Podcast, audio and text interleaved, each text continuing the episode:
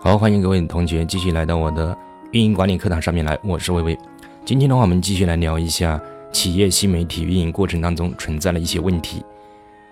据我了解的话，目前微信公众号平台订阅号和服务号的数量的话，已经超过了一千万个。我们抛开传统的二八理论不说，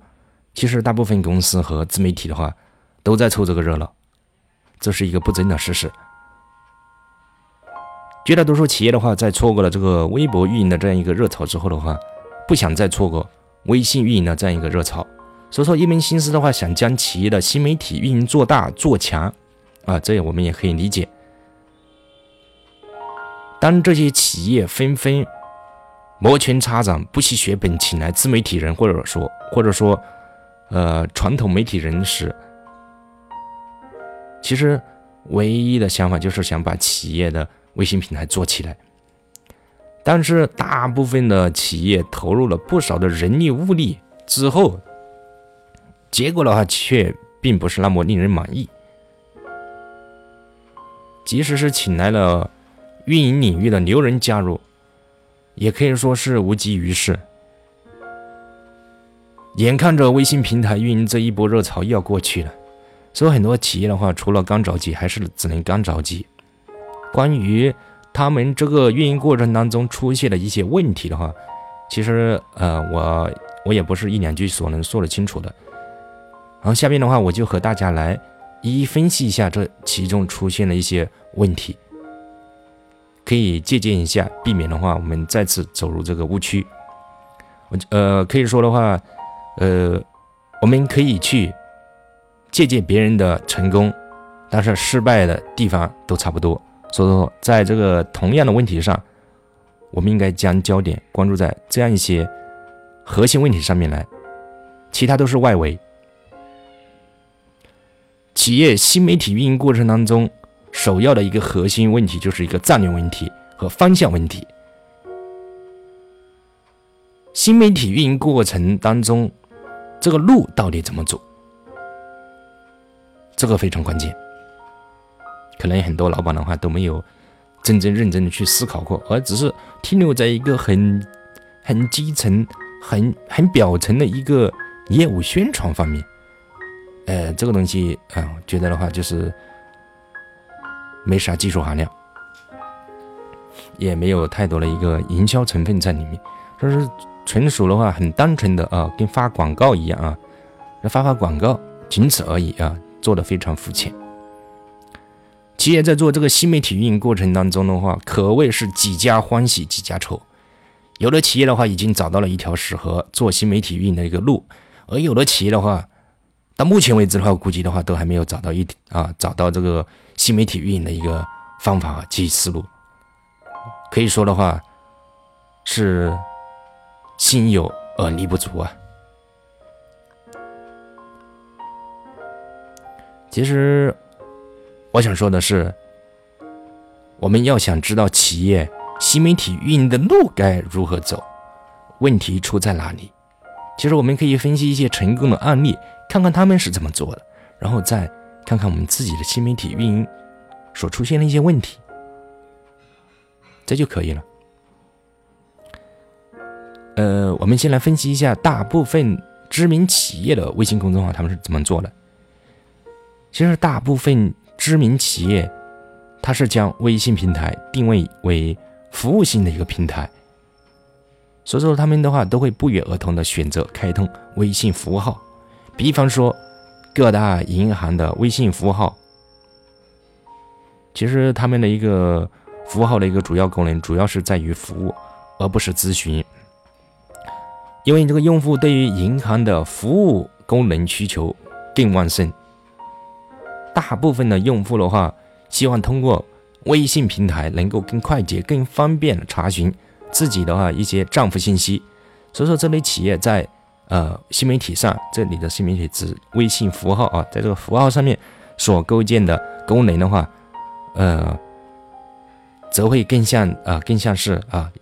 企业的业务嫁接，完全是嫁接在这个微信上了，这是线上的一块。当然，这些企啊，这些银行的话，也只能是利用了这个微信服务号的一个服务功能，仅此而已。它并没有很好的发挥啊其传播属性。大绝大多数企业其实都是从服务功能出发的，然后想借此的话号召更多的用户在自己的呃新媒体平台上更加方便快捷的去使用企业的业务啊及其相关功能。那那这时啊问题就来了，有人就会问老师，那么我们从零起步的一些企业新媒体，又该如何从众多的微信公众号当中脱颖而出呢，成为中小企业新媒体当中的佼佼者了，这是很多人所关心的一个非常大的一个问题。啊，这个问题的话，我先啊，先不是一两句话能说清楚了。我们先来分析一下啊一个具体的案例吧。其实，在众多企业啊围绕。很多的企业的话，都其实都是在围绕自己啊公司业务而展开自己的一个新媒体之路。呃，我我就是在这过程中，我就发现有一家企业啊，就比较有意思啊，他就是将自己的一个粉丝社群搬到了这个微信上面来，建立起了企业与粉丝、粉丝与粉丝之间的一个链接啊，我觉得这个比较有意思，和可以和大家来分析一下这样一个案例啊。其实他们的这样一个做法的话，其实无形当中的话，也让也让企业扮演的一个角色及场景啊，都发生了很大的变化。这家公司的话，在杭州啊，它是是一个女装品牌啊，具体什么品牌的话，我就不方不方便广告了啊。它的话是旅行领域的呃一个女装品牌。他的这个新媒体运营之路的话，与大众的话就有一些不同。他们的创始人啊，这个公司的创始人的话，呃，会经常的话，定期的话，会与他的粉丝啊一起去，就跟他的铁粉啊，因为每个公司每一个品牌呢，其实都有背后的话，都都有一群铁粉的。当然，另外一些潜在客户的话是属于后期的一个一个开发了。然后创始人的话，他就会经常和这些铁粉一起去啊，一起去旅行，组织一起去旅行。在他们的第七次旅行之后，回来不久啊，这个 这个创始人的话，那点喉咙，哎，那喉咙有点沙哑。呃，创创始人的话，他就做了一个新品。旅游完之后，每一次旅游完回来之后，他就会做一个新品。就是在这个旅行的过程当中，我觉得这这个线下啊结合，我觉得结合的比较好。因为在这个旅行的过程当中，对于大部分人大部分人而言的话，是少了很多跟团的一个限制，而多了。多了几分温馨与真诚，远离了都市的繁华与喧闹，使得人与人之间那份单纯的感情啊，就是就人与人之间那份单纯的感情的话，可以互相牵牵连着，我觉得挺好的。这个品牌的话，将这种简单的、美好的。呃，美好的这样一个过程融入到了旅程当中，然后让这个事物变得更加的美好。也就是说，是用户与产品的设计者之间多了一份真实的沟通，少了虚情假意。那么这个产品的话，它自然而然的话也会让用户产生情感共鸣。注意关键词：情感共鸣。这样这样子的话，用户的一个粘性的话，自然也就提高了。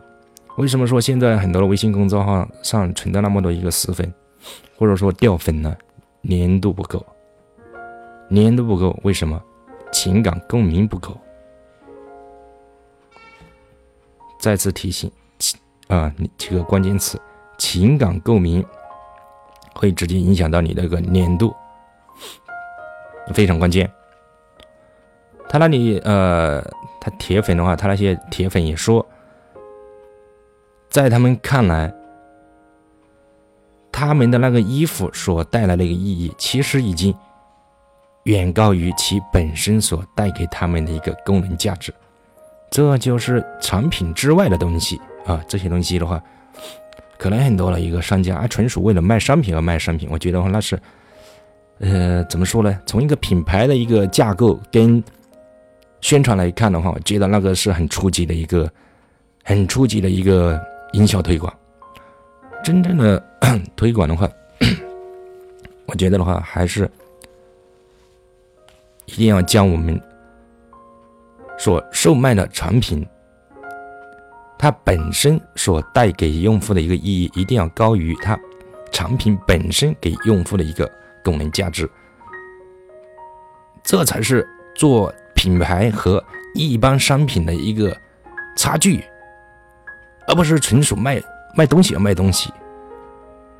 这个你说卖东西跟卖东西，那跟在菜菜市场卖菜有啥区别？一个概念啊。这个卖品牌和卖单纯的物品，那不是一个一个层次的东西。说，呃，通过这样一个案例分析，我们可以啊，可以感受得到。这个品牌，它通过社群、新媒体运营的这样一种方式，将用户牢牢的抓住，使用户的一个信任度也逐渐的加深了。所以说，他们售卖的这个产品啊，除了女装之外，还多了什么面膜啊，还啥大闸蟹啊、月饼啊、层层啊，这些东西都都都给它整进去。因为这个品牌与用户之间有了足够的信任与了解，所以品牌方的话，基本上的话可以说是成了意见领袖了。他说啥，别人就买啥，就这种。这就是品牌当中的意见领袖。为什么说人家的话还卖面膜，还卖大闸蟹，还卖月饼，这些跟女装有啥区别？就是跟着女装的话，就是扯得太远了。但是它能够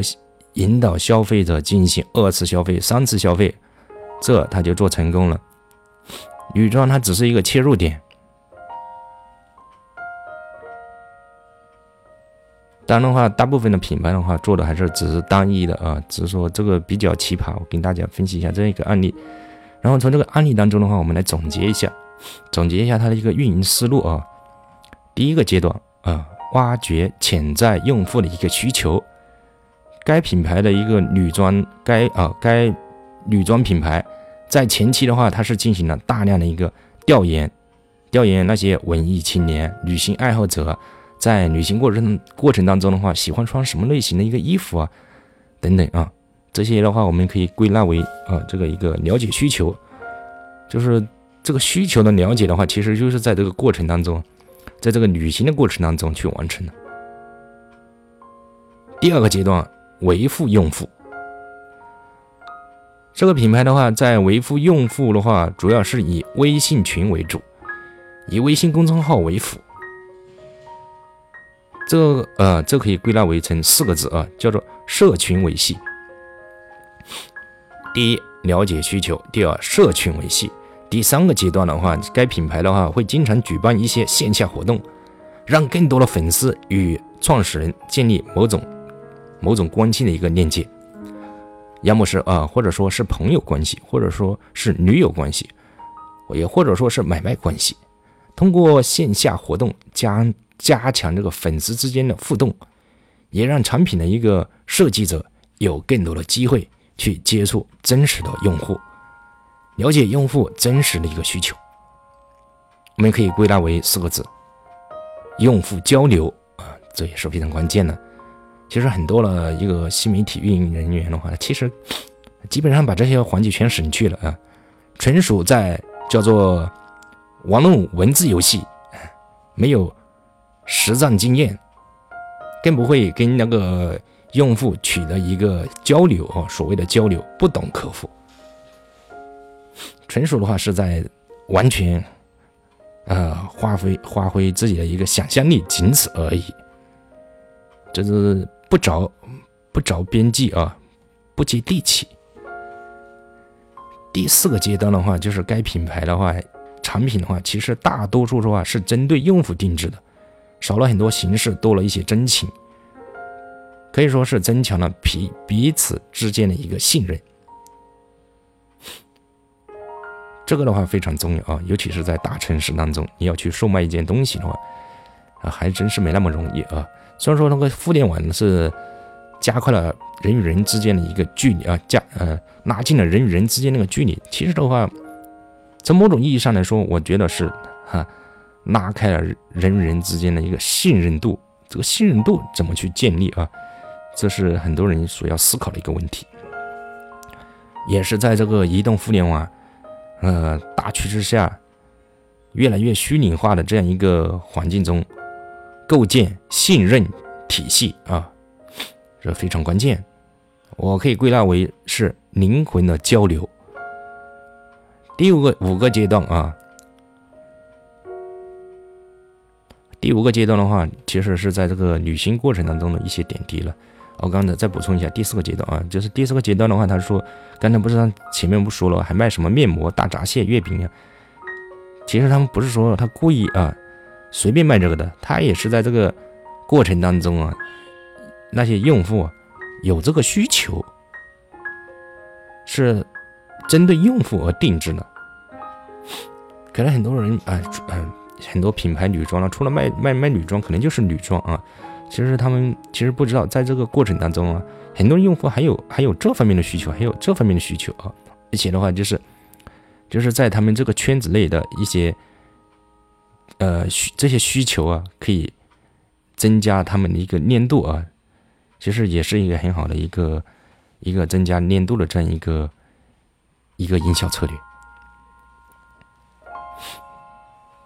第五个阶段的话，刚才说了啊，就是在其实。他们在这个整个旅行过程当中的一些点滴啊，使得这个产品的一个设计者设计者的话，更加了解这个他们的一个需求，可以的话让设计者的话更好的将这样一些回忆融入到产品当中，用啊共同的记忆去绑架用户，去绑架用户消消费产品。啊，说的不好听的，就叫做绑架用户的，用这个回忆啊，用情感去绑架用户消费产品，这都比较狠呢。你自己怎么被营销掉了，你都不知道啊。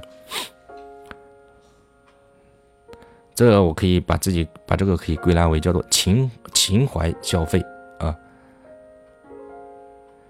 就有些人的话就纯属给个面子哦，给面子，就是或者说。也不说给面子嘛，就是大家有一个这样一个共同美好的一个回忆，把它沉淀，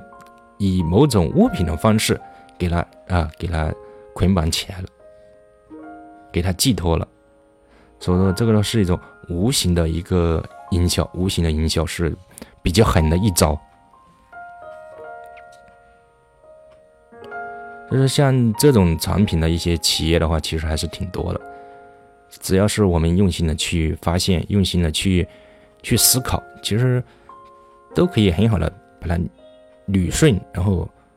呃借鉴过来，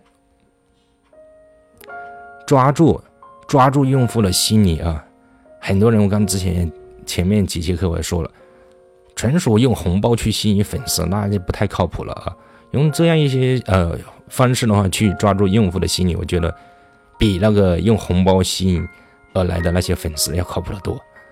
用红包吸啊吸引过来了粉丝的话，那哪一天你不发红包，就很有可能的话就脱，就就就脱粉了。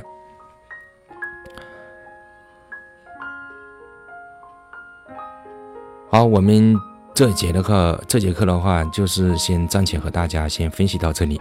下节课的话我们继续来啊分析一下啊这个企业运营过程当中存在的一些问题。好，我们。下期再会，再见。